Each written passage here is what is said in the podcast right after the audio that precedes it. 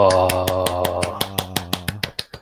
品物ラジオ第49回始まりました。この品物ラジオは、メーカーとメーカーで作る文化を作るをモットーに活動している品物ラボを中心に、ものづくりが好きな人たちがゆるく語ってつながるポッドキャストです。コメントなどは、えー、ツイッターハッシュタグ、シャープ品物ラジオ。品は漢字で、モノラジオはカタカナでお願いします。はい、久しぶり、1ヶ月ぶりですね。すね。はい。皆さんお久しぶりです。あはいお。久しぶりです。あの、前回はですね、あの、北陸、ほ総はいスペシャルみたいなそうですね引っ越し終わった直後で、はい、話をしてました。もうあれですよね、あの、湯村さん、いろんなことがオープンになって、はい。はい。あ、そうっすね。はい。大学で働き始めて1ヶ月ぐらい経ちました。はい。おめでとうございます。はい。ありがとうございます。そうそう。皆さんからもお祝いいろいろいただいてありがとうございます。はい。いや、なんか、すごかったですよね。なんか、もりすごいツイッターが、あの、4月1日、2日ぐらいが盛り上がって、はい。盛り上が、盛り上がってましたかね。はい。塚谷さんもポッとありがとうございます。はいはい、あの、とりあえずお湯がないと大変だろうなと思ったんではい。そうです、そうです。毎。日。はい、使ってます。はい。研究室に置くんですか？あ、そうですね。はい。大学に置いてます。じゃあ、品物ラジオのシールを貼っていただいて、はい。シールを後で貼っといて、はい。貼っときます。じゃああれですね、もしかしたら、その、湯村県の学生もこれを聞いている可能性があるみたいな。そうですね。聞いてるかもしんないです。まあ、なんか、はい。まあそれは気にしないで、僕あんま気にしない はい。そうですね。はい。あんまり気にしないで、はい。まあツイッターアカウント。トとかも、はい。そう、どこまで見られてるのかよくわかってないですけど、はい。あんま気にしないで、そうですね。やっていきましょう。はい。やっていきます。ということで、一応ですね、あのはい。今日の本当の予定は、はい Maker Faire 京都直前スペシャルはいというはい、はい、はいこと。だったんですが、はい。まあちょっとあれですね、オオンライン、あの、もともと現地開催だったのがオンラインに、やっぱり、オンラインでやりますということに変わったのが今週ですかね。はい。ですアナウンスが流れてましたね。なんか人によっては、あの、チケットとかが届いた、うん。そうそうそう、ちょうどタイミングが、そうそう。そうなんですよね。なかなか、ね、結構、はい。まあこれは、はい。まあしょうがないというか、はい。まあお逆にオンラインなんで、いろいろ できることというか、参加できることもあったりするんで、はい。まあ、そういう意味で言うと、まあ、私も東京ですし、湯村さんも札幌に、うんうん。うん。なんていうか、この東京とか札幌にいながらにして、 Maker Faire 京都に参加できるっていう意味では、まあまあ、いい点もあると。そうですね。そして開催が、ですよね、確か、4月の30に YouTube のやつがちょっとあるのと、あ、そうなんですね1日。なるほど。はいえっと。まあ、プレゼンテーションというか、はい。オンラインのプレゼンテーションプラス Twitter の投稿ではい。盛り上げていきます。えーっと、はいはいはい。なるほどなるほど。なかなか軽ハンナに行くチャンスってのはないですけども、まあ、そうですね2年連続でオンラインになっちゃったんですが、はい。で、ただこう、出店者情報とかもいろいろウェブサイトには載っているので、これを見るだけそうですね。はい。結構面白いんじゃないかなとは思いますね。もうすでにいっぱいプログラムページ載ってますね。はい。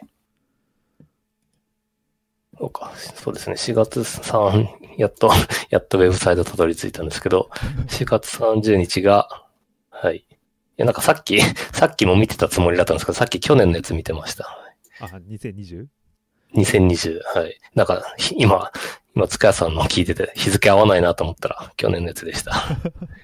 今年がそうですね、4月30、5月1日。そうか。あれ、4月30って平日ですよね。そうか。平日の夜からやるのか。はい。週末の夜に、はい。はいはいはいはい。なるほど小林先生のやつが、ど。うん。そうですね。確か、あの、去年の Maker Faire 京都のやつでもやってましたよね。あの、スラックかなんか立ち上げていろいろ、あの、そうですね。一応ディスカッションしながら進められてたような話。そうですね。去年でそう、COVID-19 のなんか対策というか、をあの、のための、なんかメーカー活動みたいな、その、去年だと 3D プリンターで、あの、フェイスも、フェイスシールド作るのとか結構、あの、いろんなところでやられたりしますけど、まあ、そういうのに限らず、なんかいろんなやつを、情報共有しようっていうことで、まあなんかスラック立ち上げてやられてましたね。多分、それの、こまあ、今回は、まあ、そこからの、多分こう、一応、はい。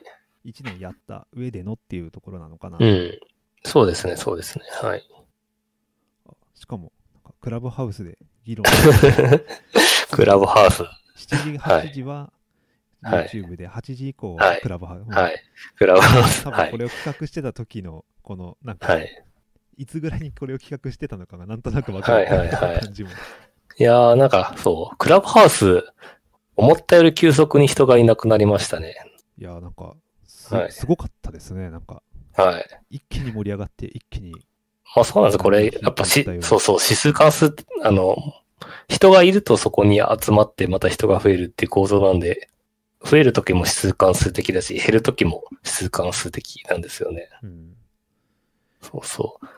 まあでもなんかこんな風にイベントに使うのは多分悪くなくて、あの、3月ぐらいだとこう、2月ぐらいか2月ぐらいだと、クラブハウスに常にいて、でなんか、常に聞いてるみたいな感じでしたけど、なんか、それよりは一歩、あの、引いて、なんかイベントがあるときに、まあ YouTube で配信してもいいけど、クラブハウスで配信してもいいって、なんかプラットフォームの一つとして、まあクラブハウスは割とちょうどいいのかなって気はしてるんで、まあなんか、当時よりはお客さんというかユーザー減ってもなんかゆるゆると残り続けると個人的にはいいなって気はしますね。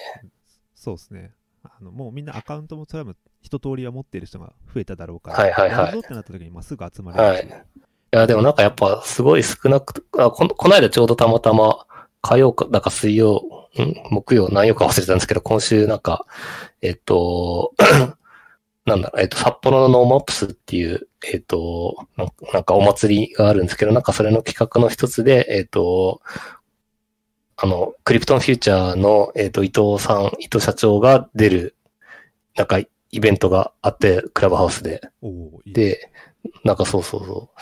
なんか、クラブハウス全盛期の頃だと、い多分、伊藤さんが出るだけでも100人とか200人とかあっという間に集まったような気がするんですけど、なんかその時は最初十何人ぐらいしかいなくて、あれなんか、伊藤さんいるのにこれしかいないのかと。なんか最終的にはもうちょっと増えてなんか50人ぐらいいたような気がするんですけど、はい。なんか当時との盛り上がりの差をすごく実感しましたね。確かに。まあさっき湯村さんが言わせたみたいに、常に常駐してて面白いやつがないか探してるみたいな人が多分うんいたから、そうそうそう。だからそう、ツイッターとか見かけて、そう、それで聞くっていうのしかなくなっちゃってるのと、まあ、あと、未だにちゃんと毎日、その、続けてるというか、その、まあプラットフォームとして活用してる人は、まあ、いるはいますね。そうですよね。あの、うんやばい。名前が出てこない。あの、なんだっけ、徳力さんとかでしたっけ？あの、はいはいはい。メディアの、はいはいはい。結構定期的にクラブハウスはいでイベントやったりとかしてるのは、お見かけはしているんですけど、なんか、はい、なんかサイエンサイエンスコミュニケーションのコミュニティ、コミュニティっていうかなんかサイエンスコミュニケーションのあの話をするやつとかも、なんか、前からずっと毎日やってたんですけど、なんか未だにやってるっぽくて、なんかそういうの続いてるところは続いてるみたいですね。まあ、そういう意味で言うと、そこからの、そういうちょっと、まあ、クラブハウスコミュニティみたいなの多分独自的に出てくるだろうし、多分、確かなんかそろそろ Android 版が出るとか出たとかああ、そうか、アンドロイドそういえば、確かに対応されてなかったですね。そうか、まだ出てないのか。ってないんじゃない、うん。そうか、そうか。アンドロイド版が出たら、つその、アクセスの格差がなくなりますね。あ、そうか、Android 版はなんのテスト、ベータ版が5月に出るとかっていうのがはいはいはいニュースになってますね。へえ。なるほど、なるほど。まあ、なかなか。はい。そうですね。品物ラジオも、クラブハウスで やるかっていうのもちょっと言ったんですけど、なんか、やる前に、今の感じだと、はい。まあ、こういうちょっと違うプラットフォームにお邪魔するのって、あ新しくまあ聞いてもらうチャンスでもあるので、はいはいはいす。ごくいいかなと思ったんですけど、うん。まあ、今、今だとちょっと、な何まが、スペスペーシーズでしたっけ？あの、ツイッターで、あ、ツイッターのやつ。はいはいはい。あれが使えたりすると、もしかしたらやってもいいかもしれないですね。なんか、うん。クラブハウスに常駐してる人って多分、一括うんものだったかもしれないんですけど、ツイッターに常駐してる人は結構、そうっすね母数がなんかすごい違うと思うんで、そうっすね。確かに。もし、ちょっと、まだ私、あのところには、スペーシーズを開く権限が来てないので、もし来たはいらちょっとやってみて僕も来てなくて、はい、そう。どうするのかよくわかってない。あれ、なんか他の人のやつをいっぱい聞くと、なんか自分がやりやすく、なんか自分に来る確率が上がったりするんですかね。ああ、そのなるほど。アンアンロックの仕組みがよくわかってないんですけど。なんかて、っていう噂を、噂レベルですけど聞いたことがありました。じゃあちょっと、ただほ、あんまり、ななんていうか、僕のフォローしてる人とかだと、なんはいあの、24時間で消えるやつも、はい。あんまりやってる人そんなにいないし、ああ、はいはいはい。スペースペース、スペーシーズだっけ？をやってる人もいないし、てか、あれ、アはいプリじゃないと確か聞けないですよね。ああ、そうですね。スマホアプリじゃないと。とか考えると、やばいな。意外と、もっとスマホでやんないといけないのかも。はい。っていう、なんかクラブハウスの話が盛り上がりましたけど、ちょっとメーカーヘアの話に戻すと、そう、はい。で、そっか、4月30日にその YouTube でやった後、クラブハウスで続きをやりますみたいな感じで。前夜祭的な感じなんですよね、おそらくね。まあ、そうか、そうか、確かにそうですね。はい。なるほど、なるほど。はい。で、5月1日が、そっか、えっ、と、あれですね、YouTube でいくつかトークセッションがあるのと、Twitter でみんな、去年と同じですね、Twitter で作品発表しましょうってやつですね。はい。そうですね。うん。で、あの、なんかよくわかんないですけど、午後から、ツイッタはいーの確か1時から3時半とかで、あ、そうですね、そうですね。で、時間分けて、そのカテゴリーの人が投稿していくっていうので、はいはいはいハッシュタグを追っていけば、なんかいろんな作品が投稿されて、それをこう、時間を追って、もうそれが変化していくのが見れると。ですね。なるほど、なるほど。ちょっと今年は、去年は何も、とあ、そうか、去年も一応投稿し、そうか、プロジェクションマッピングキーボードの新しいやつを投稿したんですけど、その後何も作れてなかったんで、今年はちょっと間に合えば新しいやつ作りたいなと思ってます。おお意外とあれですよ、来来週ですよ、ちなみに。そうなんですよ。時間がなくて、そう、今日、今日作ろうと思って、全然できなかったんで、あとは、明日ちょっと時間ないんで、あれですね。なんだっけ、20、ん ?29 日、木曜休みですよね、来週。そうそう、祝日、なんだっけ、昭和の日？でしたっけ？昭和の日ですね。昭和の日か、そう緑。の日ですよね。旧緑の日です、そうそうそう。そう、あたりで、ちょっと、やろうかなと思ってて、まあでもなんかそんな、あの、凝ったものじゃないんで、一日あればできると思うんですけど、あの、し職場が、あの、大学になったんで、あの、あれですね、部屋にいるかどうかっていう材質か、なんか、今会議中ですとか、今、学内の他の場所にいますとか、帰宅しましたとかいう、あの、ボ掲示板というかボードですね。ボードを今あのマグネットをこう置いてやってるんですけど、はい。あれをちょっとタブレットで作りたいなと思って、あ、じゃあ、それを、はい、井村さんがこう、自動で切り替わったりするんですか？自動で、そうですね。最終的には自動で切り替えたいんですけど、まずは手動で切り替えるやつをちょっと作りたいなと思ってます。なるほど。それでじゃあ、湯村さんを捕ま、まあ学生とか他の人たちが湯村さんを捕まえやすくなるし、そうそうそ今いないんだみたいなことがわかるから、まあ空振りもしなくなるよねと。う。そうそうそうそでもな、あまあ大学そうですよね。なんか、う。うん。デモの動画撮りやすいし、うん。そういう意味で言うとなんか恵まれてる感じがする。ですね。まあ、機能的には今のマグネットのやつで 十分というか、それと変わらないんですけど、そうですね。最終的にはやっぱりあの、自分で切り替えると絶対忘れちゃうんで、あの、Google カレンダーと連携して、会議中とか、や、あの、勝手に出してくれたりとか、あとは、なんだろう、その、部屋にいるかどうかっていう、なんか、椅子のところにセンサーつければ、センサーつけるとか、まあ部屋の中にカメラつけるとか、なんか、なんかやれば部屋の中にいるかどうかって取れそうな気がするんで、それと連携させて、最終的には自動で切り替える風にしたいですね。いいですね。あの、うん。Google カレンダーの件名とか出ちゃうとあれなんだけど、なんか、うんじゃ、なんだっけ、カテゴリーってあるじゃないですか。うん。だからカテゴリーだけ拾って、その会議室中とか、はいはい休は暇とかみたいなのが判別するだけでも、なんかいいそうっすねね。い。そうですね。あとはなんか、自分の中でルールルール作りしといて、その、どういう名前の時は、あ、なんか、どういう予定、ななんだろう、会議に、会議なのか、授業なのか、その外部打ち合わせなのか、みたいな、予定、Google カレンダーに予定入れるときに自分でルール作って、なんかヘッダーとか、うん。あの、つけておけば、多分そこで分類とかできそうな気がするんで、まあなんかやりようがいろいろあるのかなって気がしますね。じゃあちょっと一日かけて、うん。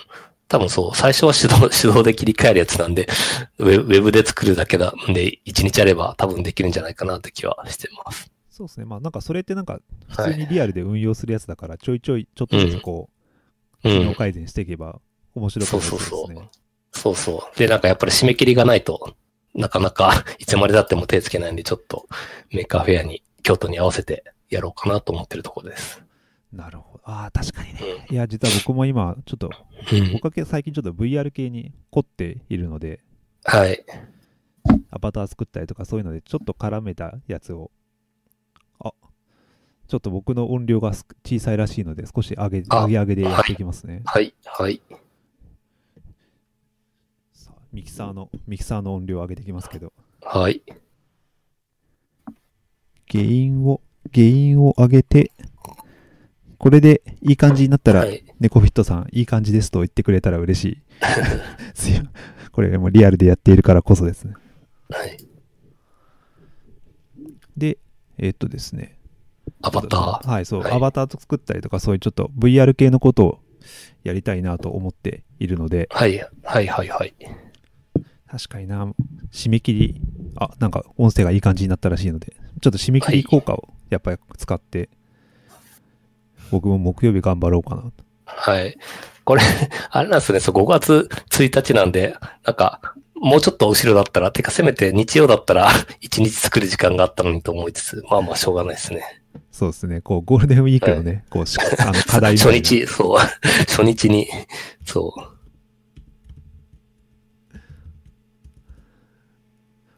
なので多分そこで燃え尽きてしまったらもう、まあ、うんそこでやる気になって、あの、ゴールデンウィークちょっと物を作って、何かにつながればいいですよね。はい。そうですね。なんかそう、去年、そう、去年のゴールデンウィークも、あそうだ、なんか去年のゴールデンウィークはそう、まあ、ちょうどあの、なんか緊急事態宣言とかあって、あの、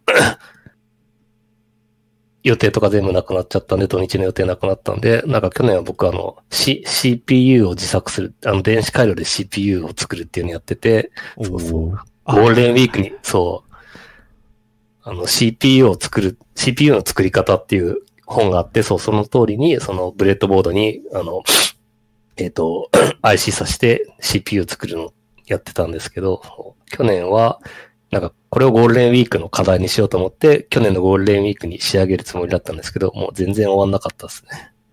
あれあの CPU の作り方って、もううん結構前からある本で、そうそうそう。あれですよねそうです、そうです。ひょうん表紙がちょっと、そう。萌えのやつ萌えです、系なんだけど、中身が超ハードな。そうそうそ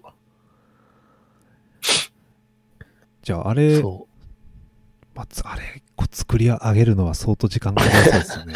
う。いや、あれを、いや、なんか、多分ゴールデンウィーク使えば終わる三段で、しかも、あれ、あの、回路、ブレッドボードに回路さすやつって多分時間経つと忘れちゃうんで、もう一気にやんなきゃいけないと思って、そう、ゴールデンウィークに、去年のゴールデンウィーク一気にやろうと思ってたんですけど、なんか、あれですね、そう、それこそ、あの、去年は、えっと、VR のアバター作ったりとか、あの、クラスターのステージ作って、あの、博士号取得記念パーティーをクラスターでやる準備をしてたんで、なんかそっちを やってたら、そう、ゴールデンウィークが大体終わっちゃった感じですね。そうか、あれ1年前だったんですね。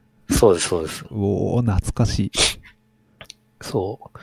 CPU を作ろうと先に思ったんですけど、そう、なんか、後からそのクラスターのイベントやろうと思って、えーその、写真からアバター作るやつをやったりとか、なんか、その、JAIST の、ステ、あの、JAIST の写真を使ってクラスターのワールドを作るとかやってましたね。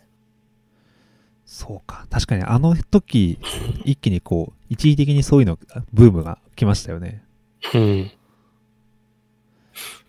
そう、ちょうどいろんなイベントがオンラインでしかできなくなっちゃったんで。こう、みんながなんか、探り探りで、ズーム使ったり、はいはいはいはい。配信したりしてたのを思い出しました。はいはいはい。そうですね。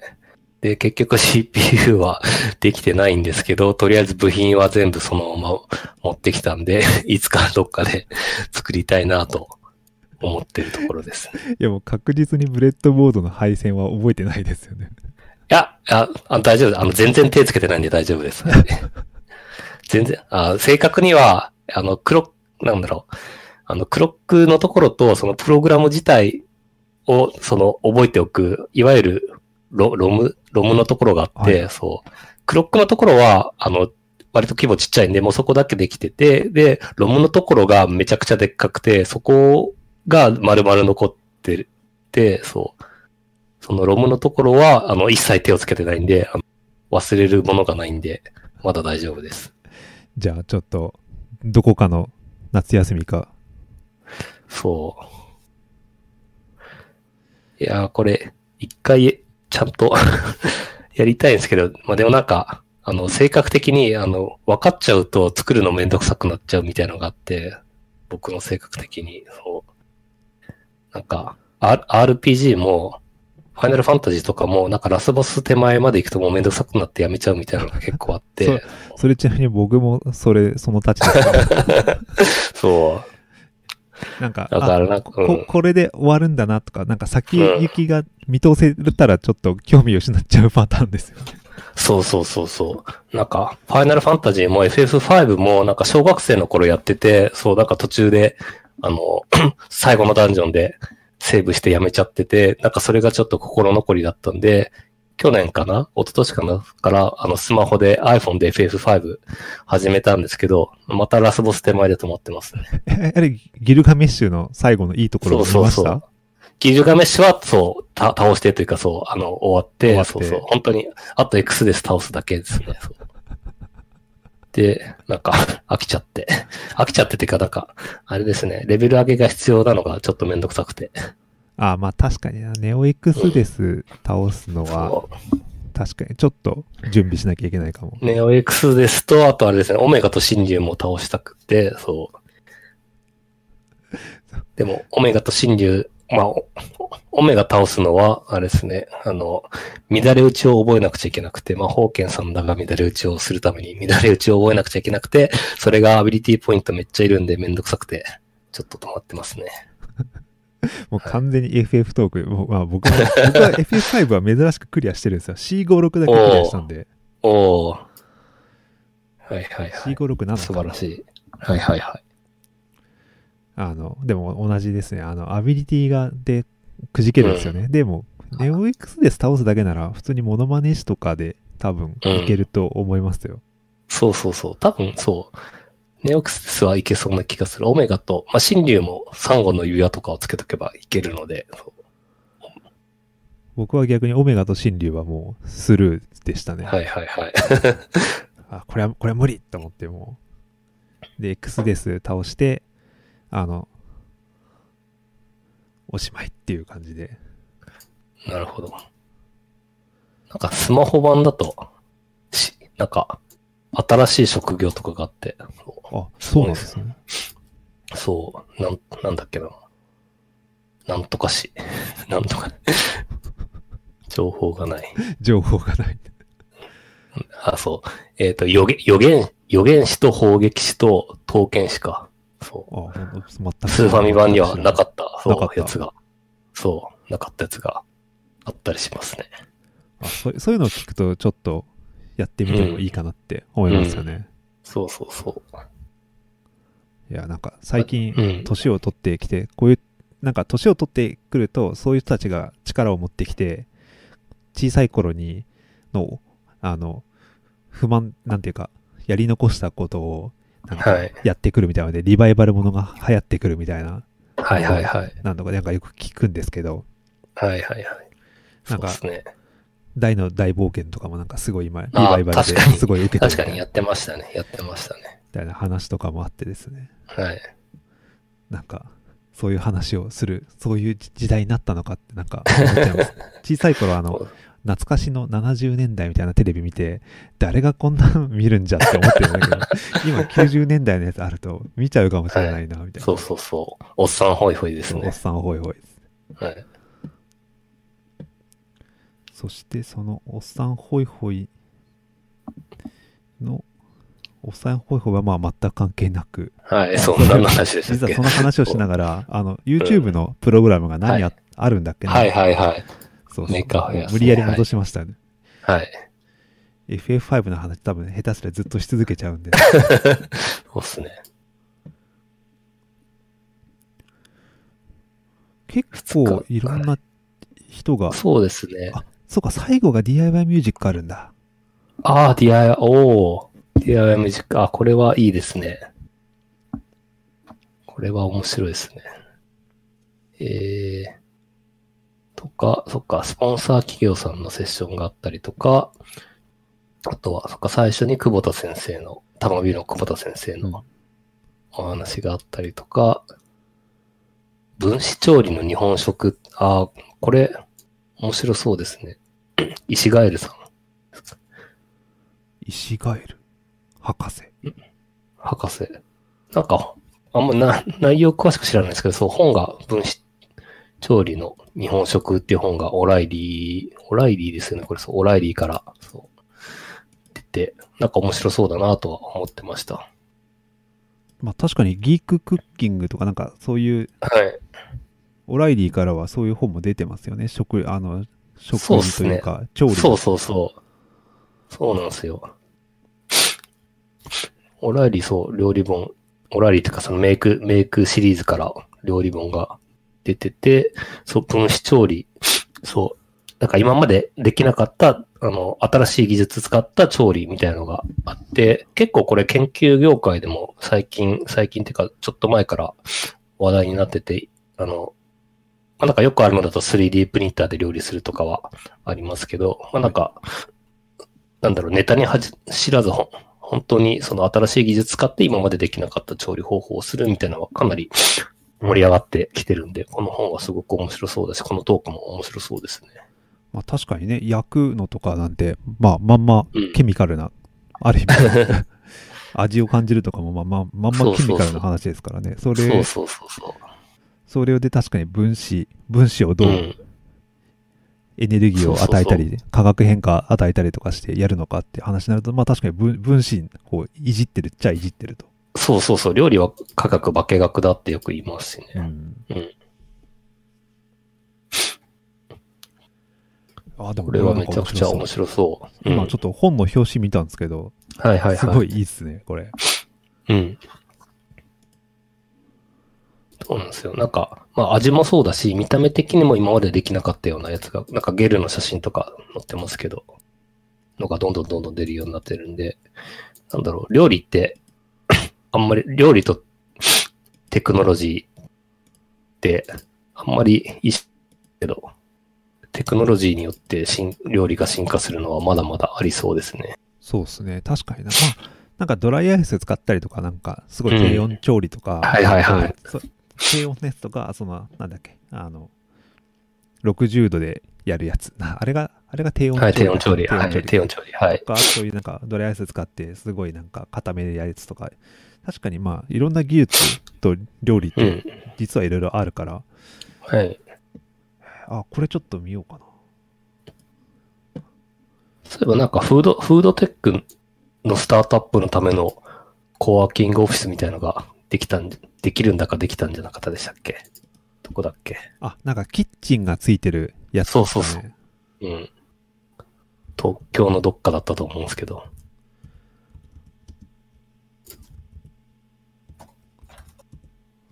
確かになんか見たような記憶はある。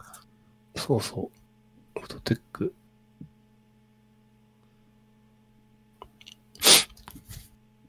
なんか誰かが Facebook で投稿してたのを見かけた気がするんですけど。だし、やっぱりスタートアップでもフードテック増えてる気がしますね。うん。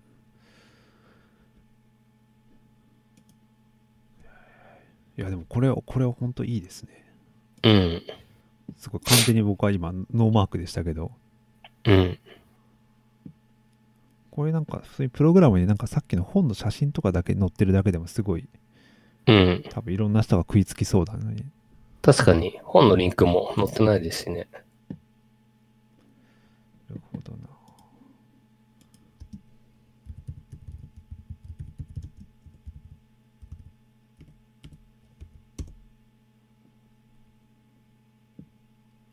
あ、本当だ。キッチン付きコワーキングスペースフードテックスタジオっていうのが。ふあ、そうだ、フードテックスタジオ。そうそう。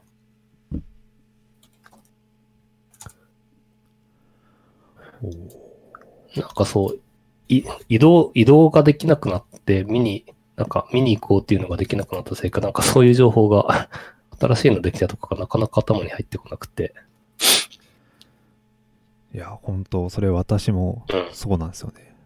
なんかやっぱ、移動とか場所とかに自分の記憶がすごく、うん。あの、紐づいてるんだなっていうのは、改めて思いますよね。そうそうそう。なんか、いつもだと、そう、あの、次東京行った時に行こうとか思ってメモっておくんですけど、もう今それしなくなっちゃったっていうのもあって。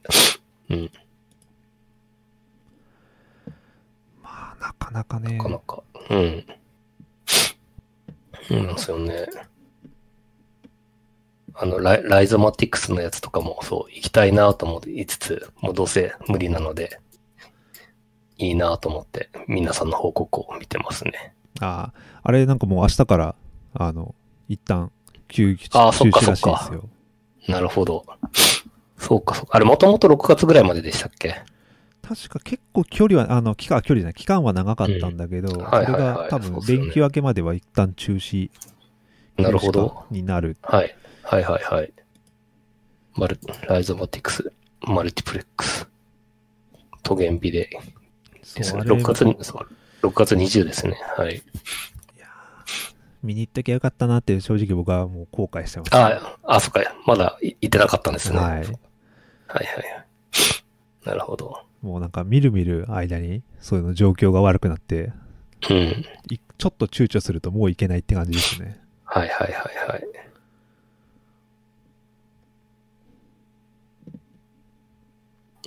ですね。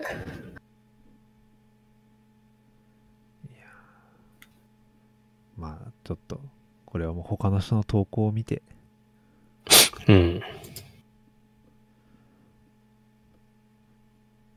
で、そっか、フードテックスタジオは、これ、どこに、どこにあるんですかね。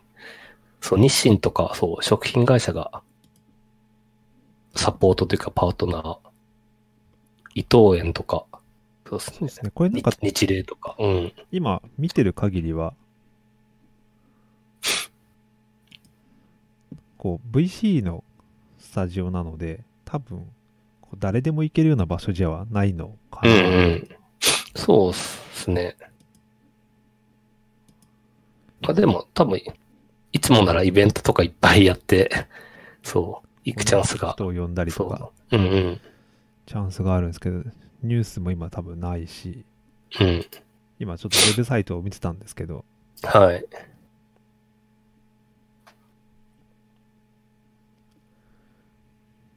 今のところちょっとなんか、よくわからなさそうですね。いやでもこう、入ってるのが日清とか伊藤園とか、はいはいはい。なので、なんかね、伊藤園とか、すごくイベントとかそういうのよくやってるじゃないですかね。うん。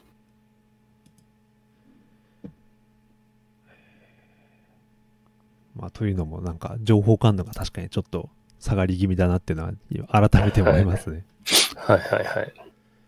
まあなんか、こういう場所オープンするのとかも、なんだろう。最近多分、控え、控えてるというか、多分もともと走ってたのは走ってるでしょうけど、新たになんか場所をオープンしようみたいなのは結構、抑え気味になってるんじゃないかなって気もしますね。うん。まあね、オープンしてもひ人呼べないですからね。そうそうそうそう。タイミングが難しいですよね。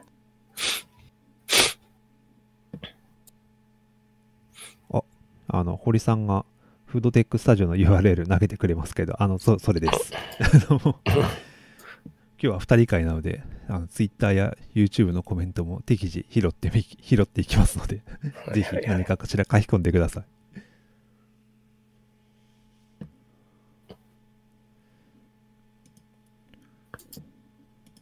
で、その次がですね、えスプレッセンスとか、そう、ソニー、ソニーさんですね。はいはい。子供プログラミングカフェ、喫茶か。うん。えーで、キントーンとか。うん、サイボーズさんとか、乙女電芸部。そして、えースイッチサイエンスさんと。はいはいはい。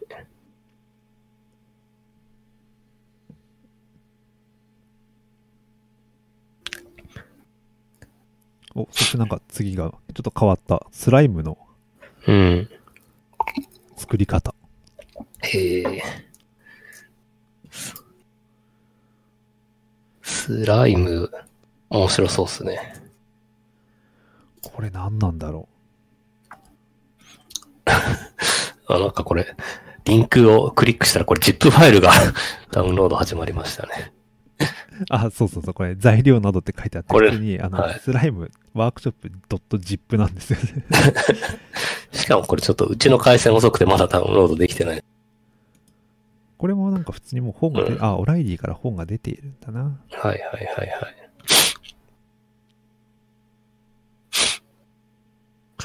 とか、は発行さん、ハンダゴテの発行さんのセッションとか、紙飛行機セッション、紙飛行機の世界記録の方の、あ、はいあれですよ、世界チャンピオン。うん、め、めっちゃ長く飛ぶやつですよね。いや、結構これ続々とプレゼンテーションが来てますね。うん。普通にめちゃくちゃ面白そうですね。そしてなんか、またこれも調理系か。電子レンジで作る大福餅とおー、おー。デコ餅の作り方。はいはいはいはい。あ、これはうちの子供とかが好きそうだな。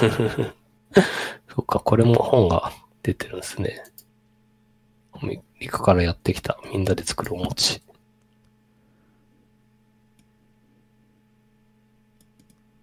へえ、すごい、なんか、こういうの見ると、あ、俺あの、オライリーの本結構知ってるつもりだったけど、全然知らんかったなっ そうそう。料理系が最近、これも今年出た本ですね。お餅の本も。お餅大福お団子の本。へえ。表紙にあの、餅マジックって書いてありますからね。そう。まあ確かに料理もメイクですからね。さっきのもう、化学のうん。とはまたちょっと違った。多分それも、分子的には 分析できるんでしょうけど、ああ、でもいろいろあるもんだな。うん。でもなんか、すごい料理系の本が増えてますね。今そう、オライリーの、その、メイク、メイクジャパンから出てる本見ると発酵の技法とかもありますね。発酵食品のやつ。ああ、発酵ね。そっちの、うん。ハンダゴテじゃない発酵の方ですね。うん。あそうそう。ハンダゴテでもないし、光る方でもなくて。光る方でもないと。そう、かます方ですね。とか、低温調理の本もオライリーから出てますし、クッキングフォーギークさんは割と有名かなって気がしますですけどし。。うん、そうそうそう。料理系の本がすごい多いですね。これやっぱあの、巣ごもり需要に、あーなりにこう、答えを出したんですかね？何なんだろあ、そういうことですかね。うるさい。う。あ、いい。すごいもんか。そうそう、この本の、新刊の本の並び方がすごいっすよ。この、機械学習やって、データベースやって、インターフェースやって、アメリカからやってきたおお持ちの本ですからね。そしてそれだけスクラムの話ですからね。すごい。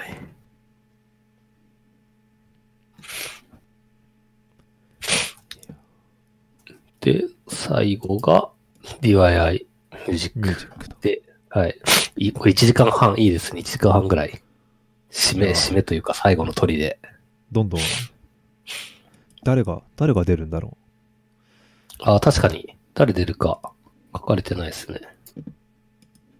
う。確かに、この間、先、先、先月か先々月ぐらいに、なんか、参加者募集してたのは、あ、本当ですか？だけど、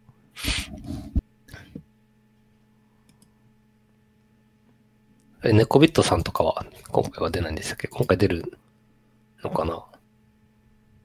のかな？特に、お、メイクジンのサイトを見ても、DIY ミュージックの参加者の情報はなさそうですね。なるほど、なるほど。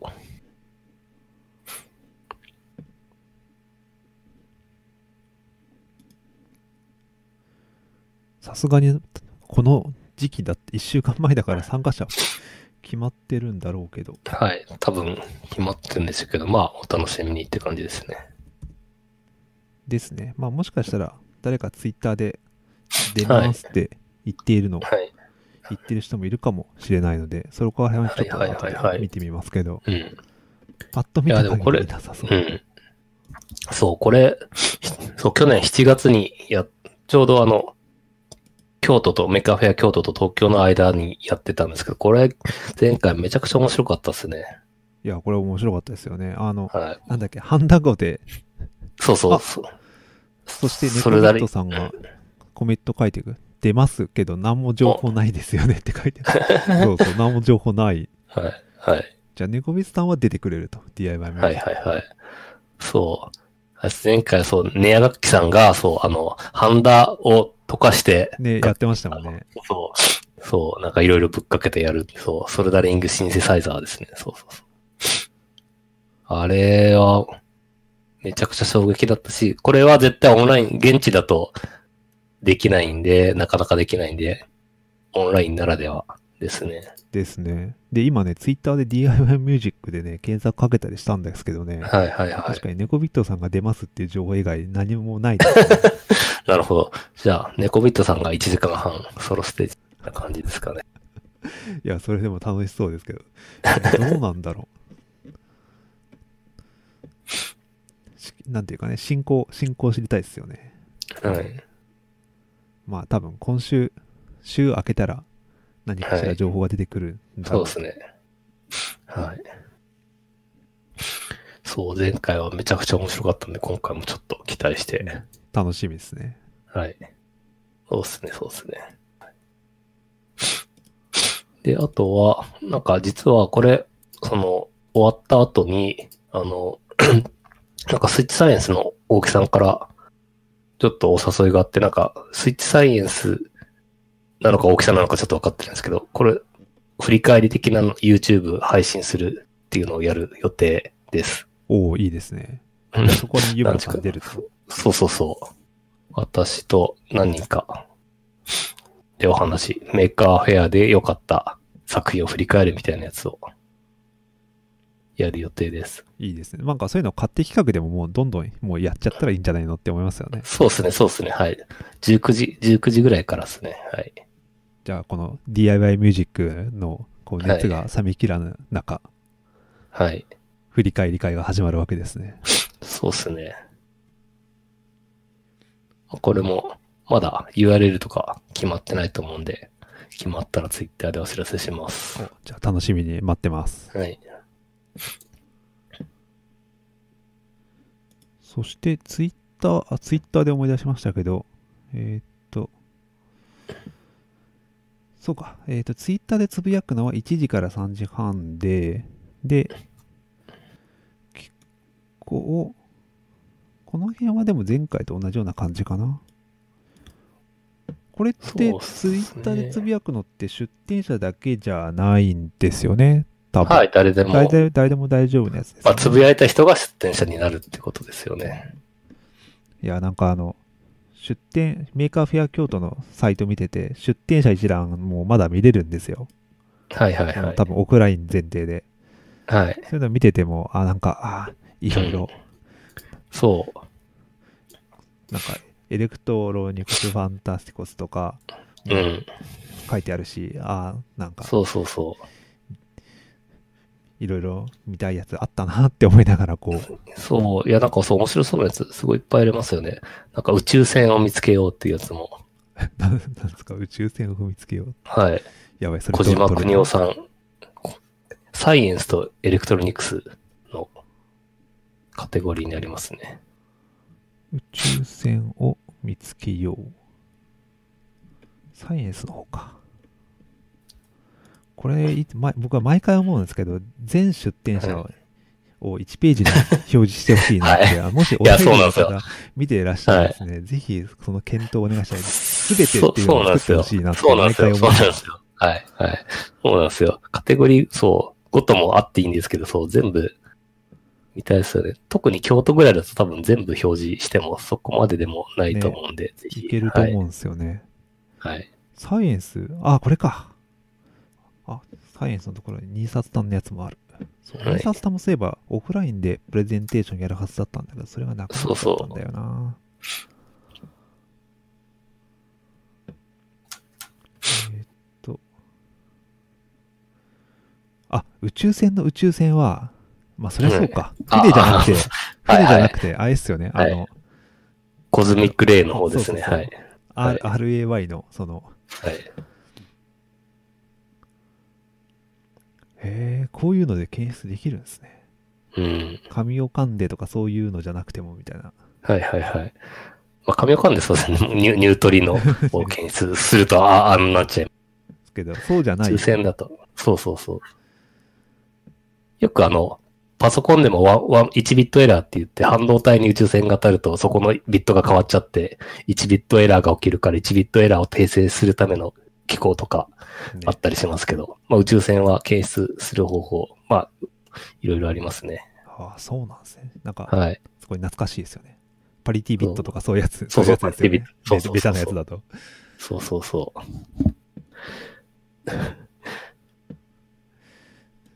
すごい、すごい久しぶりにパリティビットって、なんか21世紀になって初めて言ったかもしれない。そう。実際そう。1ビットエラーに遭遇したことはないんですけど、まあ、そういうのがあるっていうのは。僕らがはい多分知らない間に訂正されてるんでしょうね。うん。まあそうか、確かに。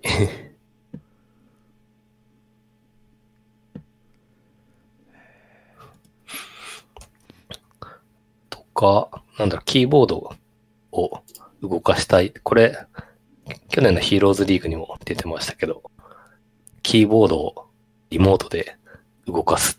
キーボードが勝手に動くっていうやつがありますね。キーボードのキーボードは、あの、パソコンのキーボード？パソコンのキーボードですね。はい。これは、えーっと、カテゴリーは何になるんだ？カテゴリーエレクトロエレクトロニクスかそうですね。と IoT ですね。はい。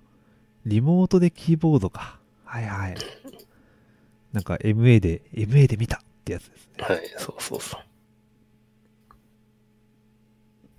あとは結構、 NAIST の奈良先端大の研究室が出してるところですね。これ、これちょっと、うん。僕がいた時はこういうの多分なかったですけど、この、サイバネティク。スリアリティ工学研究室っていう名前がはい出てますよね。はい、これ清川先生って、はい、今日のところですね。はい。僕はやっぱこのね、サイバネティクスっていう言葉がやっぱりたまらないですよね。おー。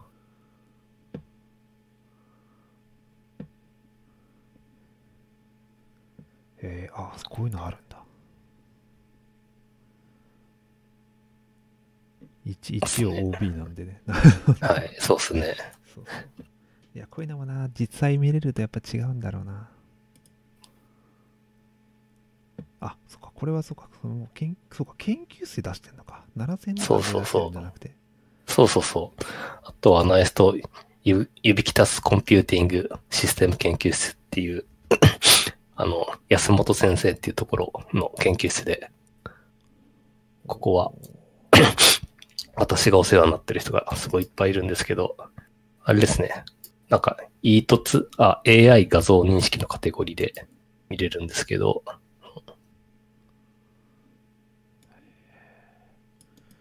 っぱりこの、京阪奈の研究施設からも来てるっていうのは、でも、このうん、メーカーフェア京都ならではですね。多分こういう人たちって多分東京には来ない、うんまあ、、学会とかでは来るんだろうけど、わざわざメーカーフェア的なもので東京まで行かないですよね、おそらく。そうそう。この E 凸ピックっていうやつが、その、箸、あの、箸が、あの、デジタルデバイスになってて、こう、毎日毎日食事をしていくと、こう、塗り絵がどんどん完成していって、で、それでその健康的な食生活を促すみたいなやつだったりして、学会でも発表してるんですけど、そう、とかが出展される予定でしたね。おおもうきっと、あ、そっか、YouTube に動画とかも載ってるんで、それ見るとわかるかなと思うんですけど、なんで、なんかいつもに増して多分そういう研究室で出すっていうのが、いっぱいありますね。立命館のやつとかもなんか面白そうですね。なんか、クラスター型デジタル空気砲による香りの提示って。これも VR とサイエンスの、はい。指これはちょっとシステムってなんか昔からあったなはい。はいはい。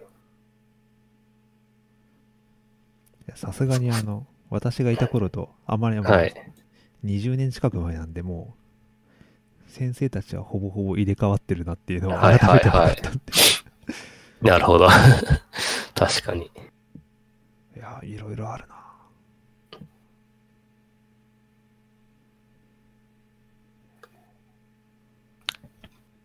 なんか普通にちょっと見入ってしまいますね。うん。時の流れを感じてしまいました。あ、でもこの箸のやつ面白いですね、なんか。そうそうそう。割と研究として、あの、きちっとやってるんですけど、まあでも割とメーカーっぽくて、うん。ちょっとした、なんか、インタラクティブアート的な感じもするし、この、デジタルキャンバスが、の、そのど、どういう絵を描くかみたいなのも、もうちょっとこだわったりすると、はいはいはい。メディアアートっぽい感じにも多分なるだろうし、なんかその辺両立できそうですよね。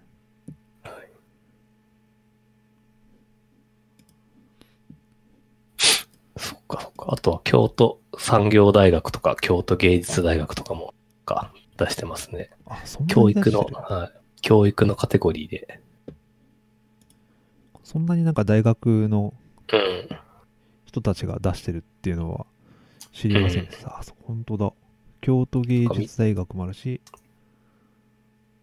なんかあの、月ヶ瀬小中学校技術っていうのも、へえ。月ヶ瀬ってあれなんですよね、奈良の、あの、奈良市の隣のとこですよね、確か。へえ。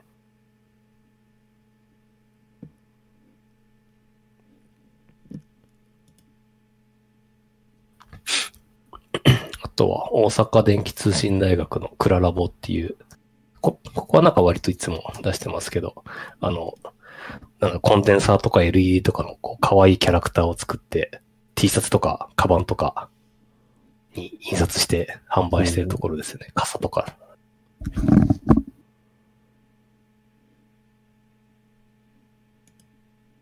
すごい、なんかそんなにたくさんあるんだ。いや、やっぱりね、これあの、オラリーさん、ぜひ、あの、全部見るをですね、実装してほしい。なかなかたどり着けない。はい。ああ、そっか、秀北さんの白も展示予定だったんですね。あ、じゃああの恐竜、石川県から京都まで運ぶっはい。ってことだったんですね。そうそう。まあでもあれ、ちゃんと、あの、分解可能で、きちんと運べるのは、そこは、引き手さんなんでちゃんと考えてて、そう。きちんと一人で運んで一人で切れるようになってますね。いや、すごいな。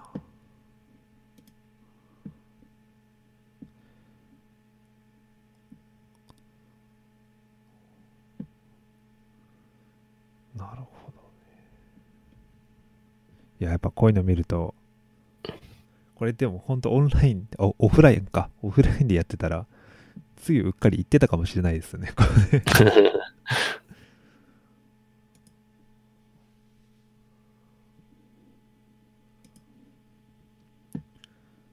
多分あの今もし聞いてる聞いてらっしゃる方もメーカーフェアのですねカテゴリーのところとかをちょっとポチポチしながら見てもらうとあこれのことかっていうのを分かると思いますんで多分そういうのがツイッターで流れてきたら要チェックかなと思いますね。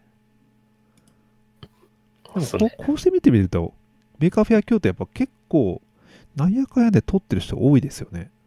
100組ぐらいはいるんじゃないのかな？違うのかな？何組ぐらいああ、でもそうですね。まあ一応ミニじゃなくてメーカーフェアなんで、そこそこ、規模は。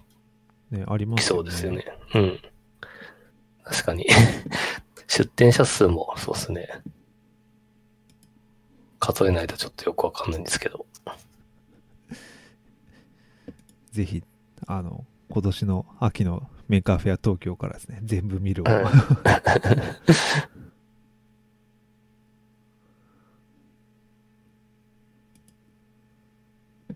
あ、そうか、でも今、そういえばカテゴリーのところに、あの、ミュージック、サウンドっていうのがあるから、多分その人たちが比較的、さっきの DIY ミュージックも出てくれるのではっていうのは、ああ、なるほど、なるほど。確かに。み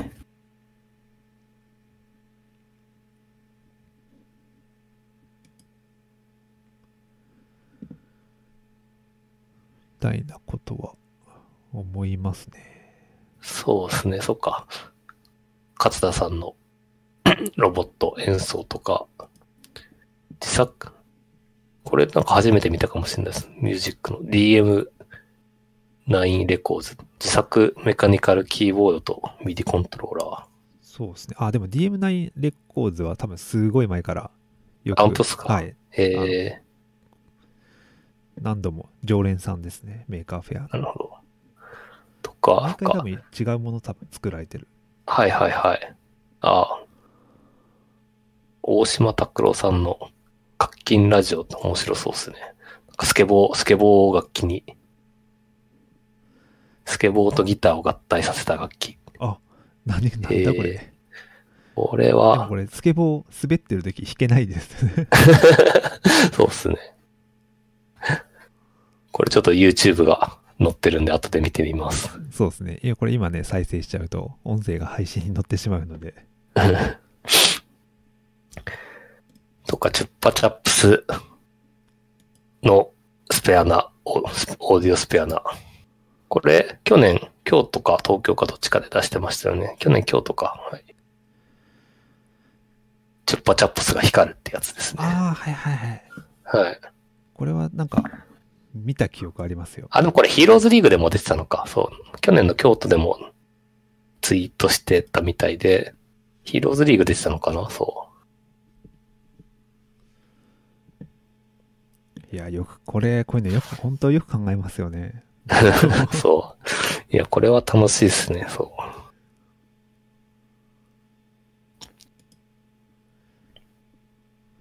いや、でも、多分この辺の人たちが出てくれるのでは。うん。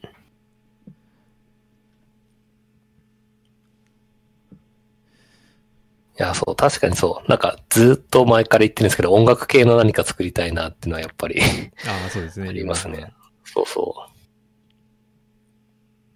ちょっと音楽系のやつはいつかやって、なんか、一つ作ってるとそれだけでいろいろ、そう、それこそこういう DIY ミュージックのやつに出れたりとか、あとはまあ他の人とそう組んで何かセッションするっていうのができるようになるんで。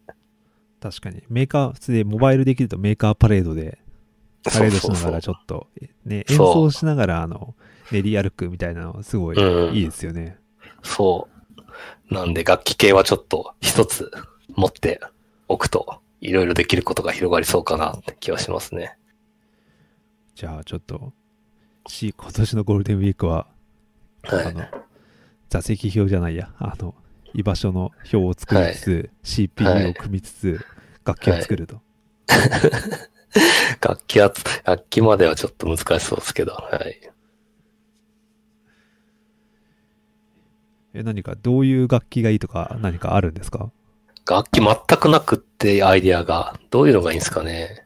え、ていうか、なんか、湯村さんってなんか、そういうなんか、バンドしたりとか、なんか DJ やったりとか、そういうのって、いやってるんですか、そう、全くなくって今まで音楽経験が、あの、小学生のリコーダーとか、そう。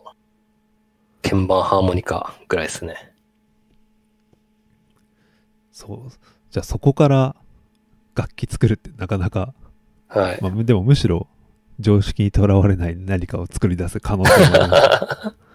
確かに。あ、でもそう、音楽、そう、音楽理論、まあ、楽譜は一応読めますけど、音楽理論とか全く知らなくて、でもすごく興味があって、あの、あれですね、あの、なんだっけ、あの、インスタコードか、あの、今、あ、前にあの、クラウドファンディングやって、あの、で、サクセスして、多分今年届くはずなんですけど、あの、インスタコードあの、っていうギター、そうそうそうそう、ギギターっぽい、そうそう。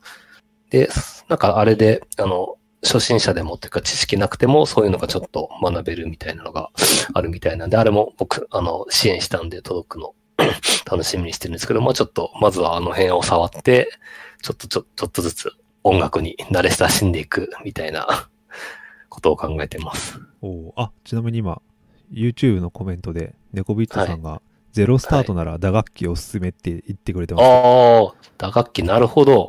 そうですね。確かに確かに。打楽器、いいですね。打楽、打楽器、なるほど。打楽器で叩いたら変な音が出るみたいな。はいはいはい。まあ、別に変じゃなくてもいいけど。なるほど。はい。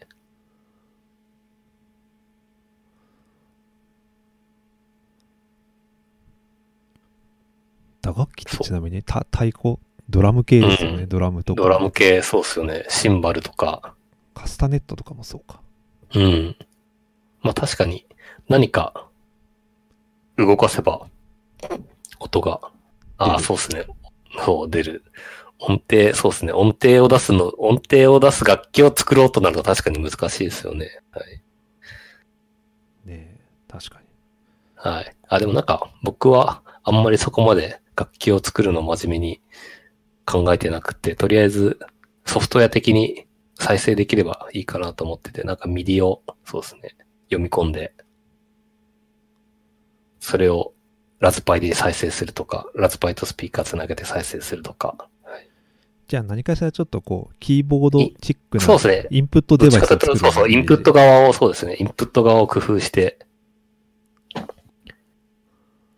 なんか、やろう。とりあえず直近で多分最初にやろうとしてるのが、あの、プロジェクションマッピングキーボードで、あれ、効果音出るんですけど、あれの、あれに音程をつけて、で、それで光りつつ楽器にもするみたいなのは、やろうやろうとずっと、もう何年も前から そうか。考えてて、PC のキーボードをもううん。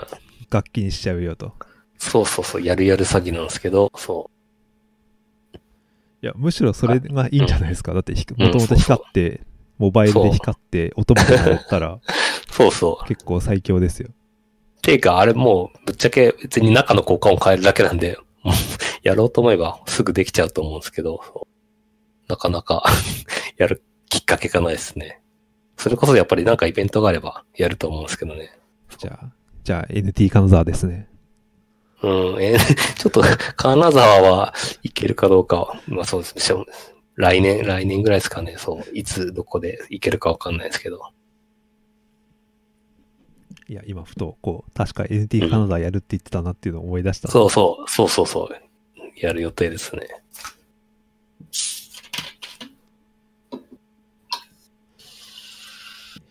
ですね。まあでも、確かにお、とりあえずオンラインで動画作って、そう、やるぐらいのはいつでも見せれますし。あとは、そう、楽器の、楽器の、なんだろう。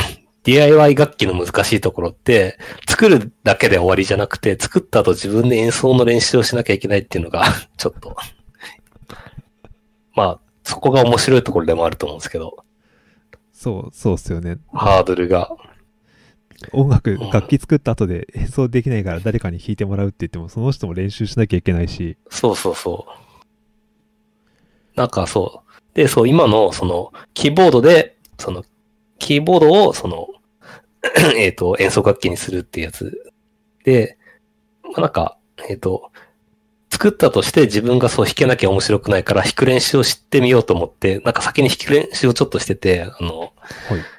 今ウェブ、ウェブブラウザー、あの、ウェブ、ウェブアプリとして、その、押したキーがその楽器になるっていう、まさにやろうとしてるもの、その、キー、どのキーを押したかによって音階が変わって、だからキーボードをピアノみたいにしてやるのが、もうググるといろいろ出てくるんですけど、そう。それでちょっと練習をしてみたんですけども、指が動かないですね。じゃあやっぱりあの、うんニコビットさんのおすすめに従って打楽器からいくのがいい そうですね。リズムを、はい。リズムを刻む感じで。はいはいはい。まあ、あとは、そっか。あの、 MIDI を読み込んで自動演奏にしてしまうとかですね。ああ、そそれは、それはちょっといいですね。うん、そう、光と、そう。光と合わせて。あ、ていうか、元をたどると、元々のアイデアはそれだったんですよ、あれ作った時って。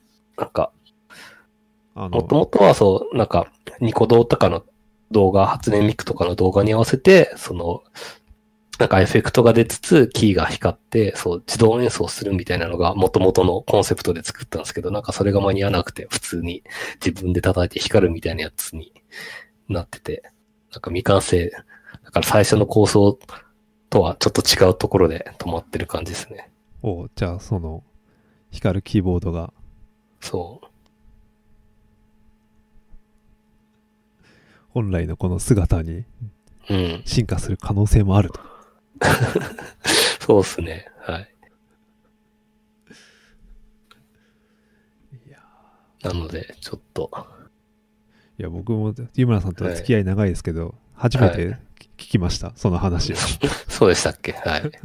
本来演奏するはずだったっていうのは。そうそう。なんか、あの、あれ、もともとアブプロで、明治大学でやってる、宮下県でやってるアブプロっていう、普通じゃないプログラミング発表会のために作ったんですけど、なんか作るときにめっちゃ熱出して、高熱出して、もともと やる予定の作業時間が全然取れなくって、そう。あの、プロジェクションマッピングキーボードこう熱を出しながら開発してたんですよ。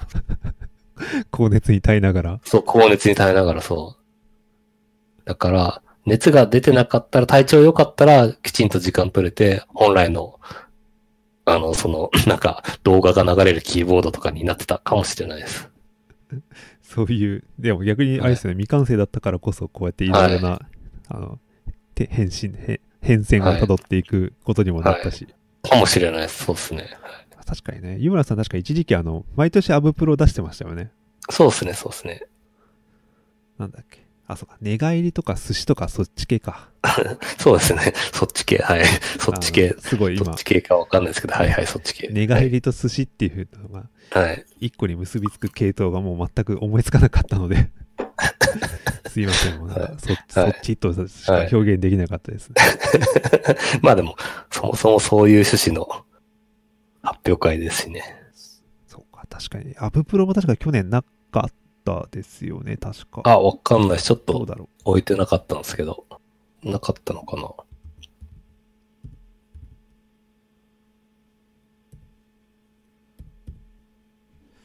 多分。僕もあの、極力、見ようと、毎年見に行きたいなと。はい。で、確か、毎年なあの、デイリーポータル Z で、あの、レビュー記事を、あの、為房さんが書いてそうですね。いるので、ためちゃんが、はい。はい、それを、少なくともそっちを見てるから、2020はなかったんじゃないのかな。なるほど。あ、やっぱそうですね。今ちょっと公式サイト見ましたけど、はい2019でただ2019でそうですね。確かに。止まっているから、そうですね。ハブプロのサイト行ったら、2019にリダイレクトされてるから、多分2020はやってないんだろうな。もしくはまあ、内部だけでやったか。ああ、そっかそっか。まあ、こういうのもちょっとまた、確かに、そうだ、これオンラインとかだとちょっと、あれですね、著作権的に 怪しい発表とかがあったりするんで、オンライン配信とかもちょっと難しそうですしね。うん、あれはなんか出せないの多そうですよね。そうそうそな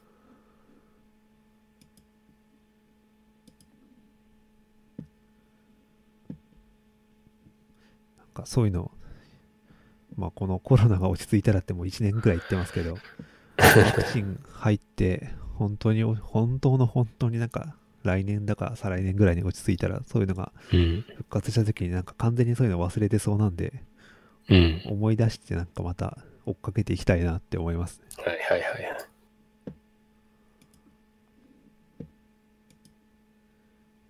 まあなんかそんな話を脱線している間にもう実は1時間過ぎてた。そうなんですよね。はい。メカフェア京都の話を、そう、脱線を挟みながらしてたら、ちょうどいい時間になりましたね。いやーこれね、なかなか、でも今の湯村さんの作品の話も聞けたし、と私もメーカーフェア京都に向けて、はい。まあちょっとね、メーカー、今、あんまりちょっと、実物、物理なやつをあんまり触ってないんで、あれですけど、まあこういうのはちょっと参加することに意義があるとも思うんで、何かしら出したいですね。そうですね。そうしたら、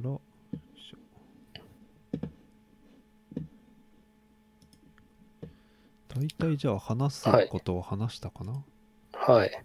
あとは、あれですね、あの、あの、品物ラジオのウェブサイトをですね、えっと、あ、全然別の話なんですけど、そう、ラジオと、えっと、ジェキルっていう、なんだろう、フレームワーク、GitHub ページでデプロイするための、なんか、フレームワークがあって、なんかそれ使ってやってるんですけど、あの、で、今私の PC でそれいつも毎回更新してアップロードしてるんですけど、なんか PC をこう、Mac 買い替えて、えっ、と、Apple の M1 チップが入ってる、えー やつ、新しい MacBook 買ったんですけど、なんかそっち、そっちだと環境、その、あれですね、そのジジキルっていうのが、えっ、と、Ruby、Ruby なんですけど、Ruby の Gem っていうパッケージ管理システム使ってて、ねはいそうそう。で、ジェムを、さらにジェムを管理する、えっ、と、バントラーっていう仕組みがあって、なんかそれ使ってやってたりするんですけど、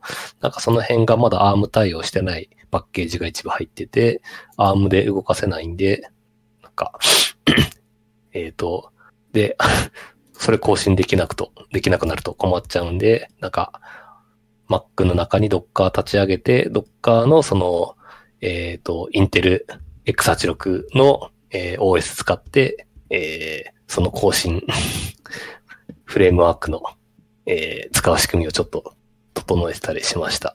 あ、じゃあ意外とそういうちょっと下回りの、まあはいね、そんな、なかなかはい。すぐに移行は難しいですもんね。ま あそうそう特にね、石、石がそう変わると。なんですよ。そうそう。なんか、あれですね。っていうのを、なんか、別にここで報告しても特に意味はないんですけど、なんか、僕がちょっと頑張ってたっていうのを 誰にも知られないと悲しいんで、ちょっとアピールしてみました。いやいや、いつもありがとうございます。はいまあそういう意味で言うと、はいはいはいあの、今回実はあの、先ほどまあ最初にも言いましたけど、第49回で、はい。まあね、そこで49回の内容も多分こうやって更新してもらえるであろうっていうのは、毎回毎はい回ちょっと湯村さんがちゃんと環境を作ってくれてるおかげですし、はいはいはい。そういう意味でな、その流れで言っちゃうと、次回、とうとう50回ですね。そうなんですよね。ついに、ようやく、いやー、来ましたね。何、6年越しですかね。ぐらい。5年越し。2016年から始めたの。16年から5年だ。から、そうですね。6、7、8、9、10、11はい。6年がかりで。いやー、とうとう、とうとうですね。やっと、そうですね。あの、100回までは行くだろうと想定してエピソード番号3桁にしてますからね。そうですね。この、いつのね、そう049とそうそうかになってますからね。そうそう。だからこのペースだと100回行くのは10年ぐらいかかるってことですね。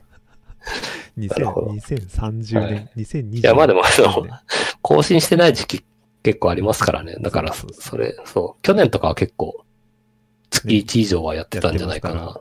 そううん。まあそう考えれば、まあ2025年ぐらいには、まあでもそうですね、月、月1でも4年ぐらいはかかります。いや、そしたらもう、100回目はやるときはもうやっぱり、ちょっとどこかでオフラインでやりたいですね。そう、そうっすね。公開収録も結局やろうやろうって言って、去年クラスターでやりましたけど、オンラインでしかやってないですしね。そうですよね。オフオライン。ンラインだからこう、そう、オンラインだから公開収録という名前は付けたものの、何が公開なんだろうっていう感じもあったりするんで。そうなんですよ。うん。いや、本当は50回の時も何かしらやりたいよねって言ってたんですけども、はい。まあ、さすがにちょっとね、オフラインではできないだろうから、まあそうですね、オンライン、やるとしてもオンラインで、まあまたクラスターやでやるか、そうですね。まあズームとかでやるか、うん。ですよねと。かですかね。ちなみになんか50回ってや、やるんですか？なんか、い正直僕ら今、ノーアイディアで、はい。はい、僕も no idea で。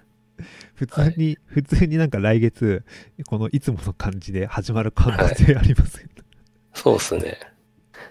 でも、何、何やるといいんですかね？なんか他のポッドキャスト聞いてても、なんか割と節目の回は別に、なんだろう、100回ですとかわーってやり、なんか言いつつ特に何もやってない感じが多いのかなって気もするんですけど。まあ、そうっすね。うん。確かに。むしろね、64回とか128回とかの時にの方がスペシャル感あるかもしれないですけど、ね、はい。まあちょっとカウントの仕方はそれぞれかもしれません。まあじゃでもなんか、そう、振り返りとかも別になんか、どっちかというと年の終わりとかにやってますしね。そうそう1年の振り返りと。あ、大体ね、12月に1年何やったっけみたいな話をするので、そう。だし、50回の振り返りと言いつつ、あんまり 何話したか、正直覚えてないですね。まあね、ウェブ、あの、ウェブサイトのあの、ショーノートを見るとかなりああ、そうですね。確かに。そう、そうか、ショーノート見たり、あと、きまあ、聞けばさすがに思い出すんですけど。そう。なんか何話したか覚えてないから、多分同じ話を何回もして、いや、ししてると思いますよね。そうそ前半の方とかなんかす結構すごいですよね。う。うん。しかも、最近だともうなんか、あの、今こうやってオンラインで収録してますけど、なんか、飲み会とかもオンラインだから、どこで何話したか本当に、今までにも増して、覚えなくなっちゃいました、わ、かんなくなっちゃいますよね。そうそう。なんか物理的、そう、なんかどっかの店で話したとかいう情報があるとちょっとだけヒントになったりするんですけど、そういうのも今、ないですからね。うん。もうなんか、ただただズームみたいなね。そう、仕事も飲み会も収録も全部ズームで、ズームっていうかオンラインで。まあそういう感じで言うと、まあもしかしたら50回目も特に50回ですねっていうぐらいで 淡々といくかもしれないですね。50回。まあそうですね。はい。まああとは、こ50回記念で質問とかをこう集めて回答するとかやりますか、ラジオっぽく。いいですね。じゃあ、あの、あれですね、お便り募集ですね。お便り募集、Google フォームとか作りますか。はい。ね。あのここ、多分、ここでしか答えてくれないことみたいなの。はい。これでもう、あれですよ、多分、全然、あの、レスポンうん誰からもそういうの入力なかったら、僕があの、うんこっそりと、あの、自作自演をするので、そうですね。名前書いて桜で。そうですね。じゃあちょっと、そういうの、今もう完全に普通の企画会議になりましたけど、はいじゃあちょっとそういうのを考えてみましょう。はい。そうですね。多分、今日考えるか、直前に考えるかの、どっちかになりそうですね。まあ、まあ、直前だろうな。まあちょっと、はい。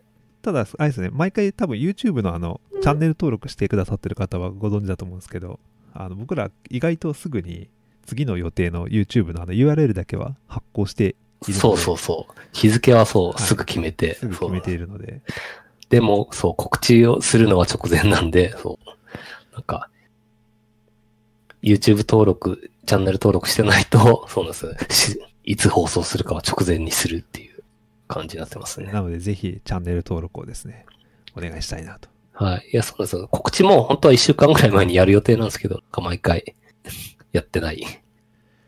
まあね、意外と、やるんだったら多分本当にもう毎、1週間ぐらい前からい毎日やんないとはい。いけないんだろうなっていう気はしますよね。あ、告知ですか？そうそうそはい。まあそうですね。多分、ツイッター今予約投稿できるんで、そう、予約投稿とかしとけばいいんですよねう。。ああ、そうか。確かにね、うん品物ラジオの、うん。そこでもそこまで 頑張って 告知するかっていう モチベーションとの兼ね合いですよね。そうですね。はい。まああとは、リアルタイムももちろん聞いてもらって嬉しいんですけど、まあ、あの、後で、あの、まあ、ポッドキャストなんで好きな時に聞いてもらえれば、まあ、それはいいかなっていう気もしますね。そうですね。一応我々あの、なんかやっぱ画面ない前提で、なるべく話すようにしているので、そうそうそう。まあ、ショーノートとかだね、で、リンクして、スマホとかで、ウェブサイトで一緒に見ながら、あの、うん聞いてもらうと多分一番臨場感はあるんじゃないかなとは思いますけど。そうですね、はい。まあ、あとは、Spotify とか、ポッドキャストアプリとかで聞けるんで、なんか掃除掃除しながらとか、運転しながらとか、まあ、耳が開いてる時に聞いてもらえればなとは思います。そうですね。最近ちょっと私もウォーキングとかやってるんですけど、はいはいはい。そういうランニング中とかウォーキング中とかは特にそういうのいいと思うので、うん。ちょっとランニング、ウォーキングのお供に聞いてもらえればと思いますね。はい、ぜひぜひ。じゃあ、といったところでそうですね。締めに行きますか。はい。じゃあ、締め。はい。じゃあ、えーっえっ、と、と、どうしようかな。イベントとかも技術書店がハイブリッドになりましたってあるんですけど、まあ、開催時期はちょっと先。そうですね、7月なので、そうですね。はい。まあ、あと、まあ、その時の状況によって本当にオフライン開催ができるかどうかっていうのは、まあ、その時になってみないとわかんないと思うんで、はい。うんまあまあ、ちょっと様子を見ながら、はい。ね。とりあえず何かしら申し込みはしたいなとは思ってそうですねおりますはい。技術書店はそれこそ本当にめちゃくちゃ密になりますから、普段のやつだと。ね。